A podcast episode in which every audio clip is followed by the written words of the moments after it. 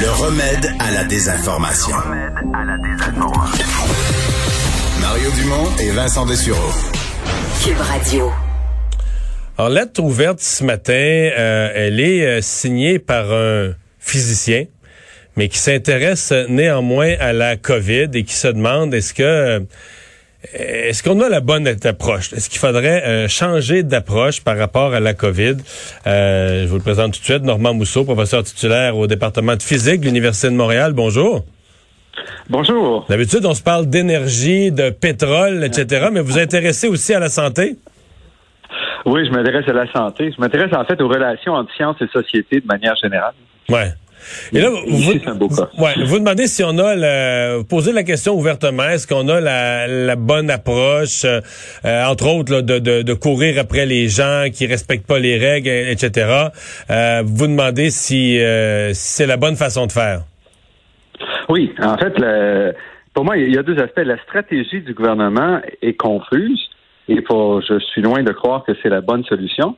Et aussi, on a toute la stratégie est basée sur l'espoir qu'un vaccin soit disponible rapidement. Donc, en gros, on n'a pas besoin de mettre en place des mesures pérennes, des mesures, des transformations qui dureraient un an ou deux. Euh, et ça explique un peu le, comportement du gouvernement actuellement. Or, il n'y a rien qui garantit qu'on aura un vaccin. Et certainement, on ne peut pas vivre plusieurs années avec des codes qui changent tous les jours ou tous les deux jours, avec des règles qui changent constamment, euh, des positions qui se réorientent il n'y a plus moyen de, s'y retrouver, de planifier nos activités, planifier notre vie. Hmm. Mais la règle générale, euh, parce que je lisais votre texte ce matin, mais disons que je, je suis pas aussi scientifique que vous, mais j'ai un petit bout, puis je voyais vraiment des gros points de rupture avec ce qui m'apparaît de la science de base, notamment sur la contagion. Je veux dire, euh, qu'on laisse aller les gens, les contacts. Euh, si une maladie contagieuse circule et qu'on limite pas les contacts, est-ce que c'est pas un automatisme qu'on va arriver à un grand, grand nombre de cas? Euh, oui.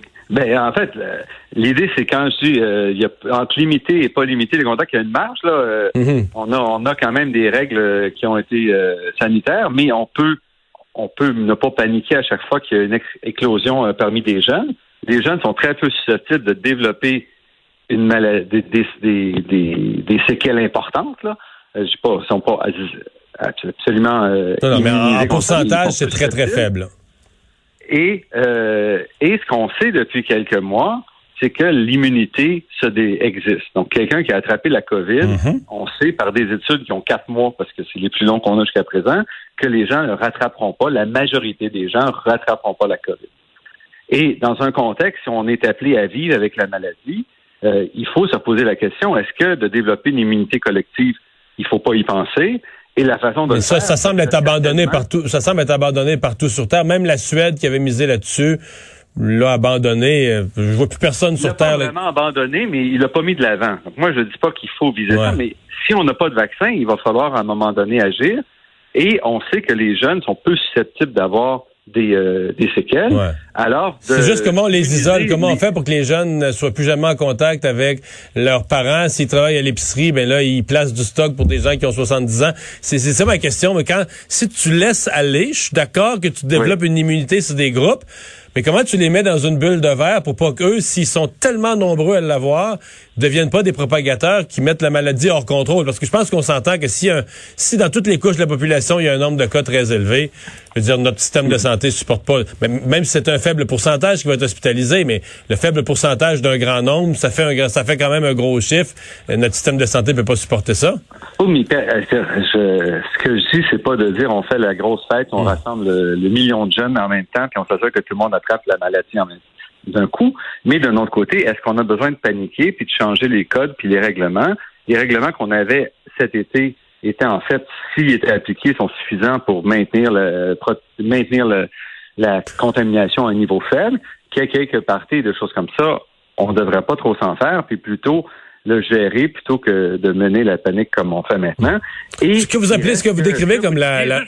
par exemple, les règles dans un supermarché aujourd'hui sont telles que même si le jeune a la COVID, OK, avec peu de symptômes, il est peu contagieux, il peut être contagieux un peu, mais peu contagieux, euh, les règles sont telles aujourd'hui avec le masque, la distanciation et tout, que la probabilité de transmettre la maladie est, très, très faible. Donc, il faut quand même comprendre qu'on a mis en place des règles qui suppose que tout le monde est malade autour de nous.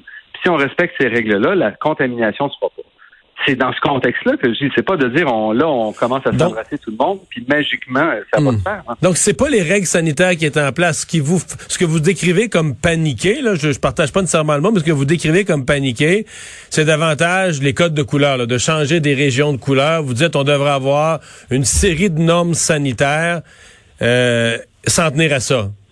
Peu importe la, peu importe le nombre de cas. Là. Voilà et qu'on soit qu'on soit compréhensif, qu'on explique qu'est-ce que c'est, puis qu'on s'en tienne pour que les gens s'y retrouvent et soient capables de planifier. Quand on fait toujours, quand on met la menace, par exemple, de reconfiner, ben pour quelqu'un qui dit moi, si je fais pas la fête maintenant, ça va être dans six mois, dans deux ans que je pourrai rencontrer mes amis. Donc, il y a toute une incertitude qui facilite, je dirais, la désobéissance aux règles, aux, règles entre autres euh, sanitaires. Donc, c'est ce changement-là constant. Même chose, le gouvernement dit, on se plaint qu'il y ait 25% des gens qui répondent pas aux enquêtes de contact. Mais d'un autre côté, on sort la matraque, les amendes, les, menaces. Et est-ce que moi, je vais dénoncer ou dire que j'ai fait la fête avec des amis puis dire leur nom si je sais pas s'ils se ramasseront pas avec une amende après? Comme on change les règles tout le temps, on ne sait pas qu'est-ce qui va se passer. Mais je comprends que le, gouvernement pourrait dire, ben nous l'idéal, c'est on peut, mettons, le, on peut gérer 1000 cas par jour à peu près, puis 50 euh, hospitalisations par jour. Le système pourrait supporter ça, ou, mais c'est parce que c'est c'est pas évident à prévoir. Là. On en sait, vous l'avez dit vous-même, on n'a que quelques mois d'études. Donc est-ce que de dire, ben on va mettre des mesures, puis on va garder ça, ben on ne sait pas à quel point on est passé de 40, 50 cas par jour à près de 500 à l'espace de, trois semaines. Donc, ce côté-là exponentiel est, dur à prévoir. On ne sait pas encore de comment trouver l'équilibre. On le sait. Si les mesures qu'on a mises en place cet été étaient respectées, OK, il n'y aurait pas d'explosion. Hum. Mais le problème, c'est que plus tu rends les gens confus, plus tu changes tes règles, moins tu as de chances que les gens comprennent comment s'en tenir de, et c'est ça complique vraiment la vie aux gens, puis ça facilite la, de, de, simplement déconnecter. Hmm. C'est pas une là, là, on est rendu on est rendu dans une autre science qui est presque la psychologie parce que vous vous dites quand on rend les règles plus compliquées, euh, les gens s'y perdent puis les respectent moins. Alors que je pense que l'hypothèse du gouvernement, c'est quand on fait des annonces, des conférences de presse, des passages en zone jaune, en zone orange, etc on secoue les gens. on prend des gens qui ne respectaient plus les règles, qui faisaient n'importe quoi, qui portaient pas le masque, qui faisaient des parties, puis on leur rappelle l'importance des règles. Donc, là, Le masque a été porté à peu près sans problème à travers le Québec. C'est vrai. Euh, donc, c'est, faut, faut quand même à un moment donné revenir là-dessus. Là, on a fait plein de plein, plein de, de, peur au sujet des gens qui portaient pas le masque. Le masque a été porté à peu près partout. D'accord. Donc ça, faut quand même pas. Euh, on mhm. sait où ça s'est passé. Le problème, ce sont les fêtes privées. Les, on sait exactement où ça se passe la contamination. Donc, de multiplier des contraintes. Le problème, c'est pas quand les gens avaient 10 personnes chez eux, c'est quand on avait 20, 25, 50. De diminuer la limite de 10 à 6, ça va servir à quoi? Je comprends pas. Hmm. Donc, vous avez l'impression que c'est du tatillonnage qui fait juste écœurer le monde, mais qui n'a pas d'impact réel, Absolument. Parce hmm. qu'on sait où, on sait dans quel cas il y a des, des cas de contamination importants.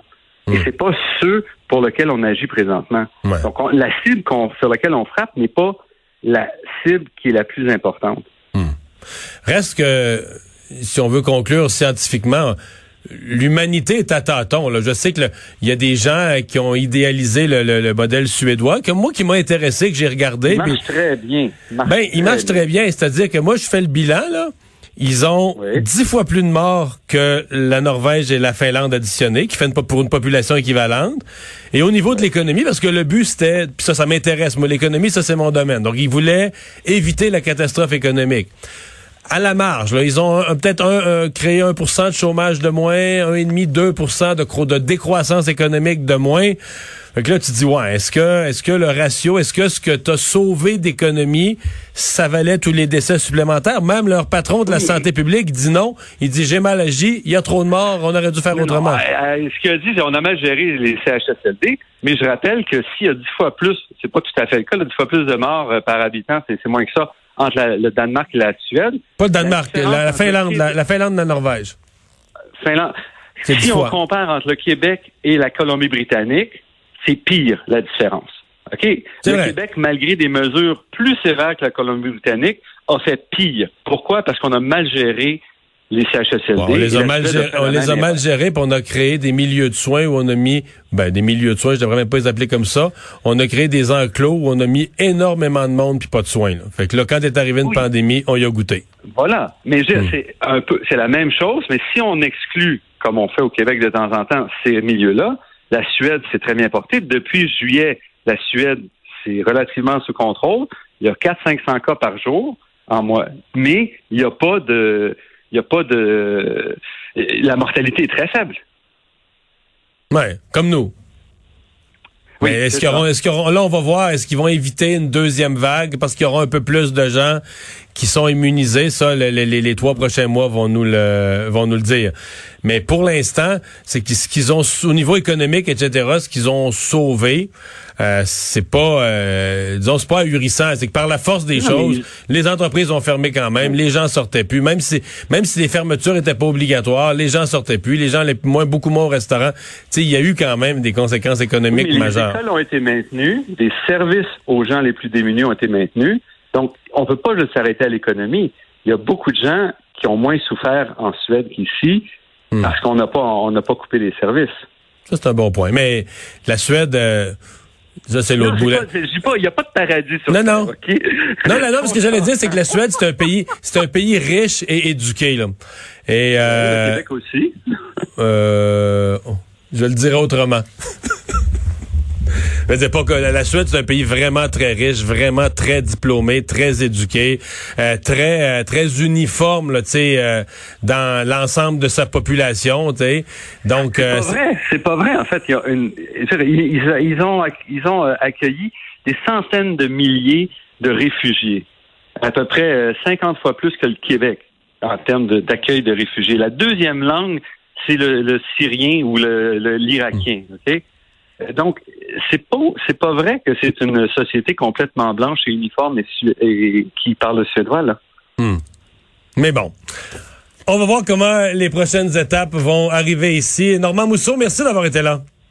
C'est un plaisir. Au revoir. Bonne journée. On fait une pause. C'est Richard Martineau qui est là au retour.